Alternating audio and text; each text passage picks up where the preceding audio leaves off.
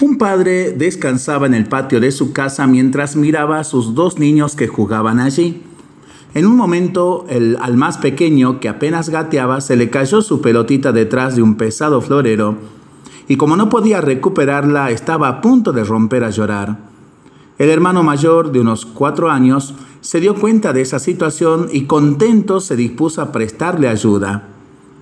Entonces intentó con todas sus fuerzas mover el florero, pero a pesar de lo mucho que se esforzaba y resoplaba, no logró mover el florero ni un milímetro. Al fin, con el rostro acalorado y cansado de tanto esfuerzo, se detuvo y dejó salir un fuerte suspiro.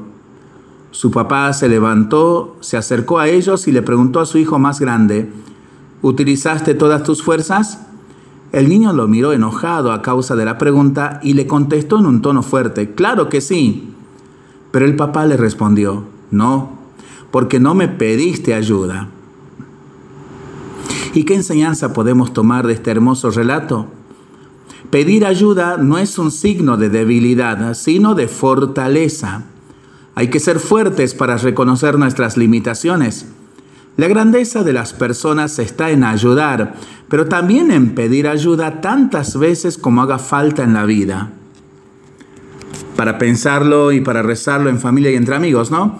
Mientras lo hacemos, pedimos al Señor su bendición para este día y para esta semana que iniciamos. Le seguimos pidiendo por el fin de la pandemia, de las guerras y por el buen tiempo para nuestras vidas, nuestros animalitos y nuestros campos. Y nosotros responsablemente nos cuidamos y nos comprometemos a ser verdaderos instrumentos de paz. Que el Señor nos bendiga en el nombre del Padre, del Hijo y del Espíritu Santo. Amén. Que tengamos todos una excelente jornada y una muy buena semana.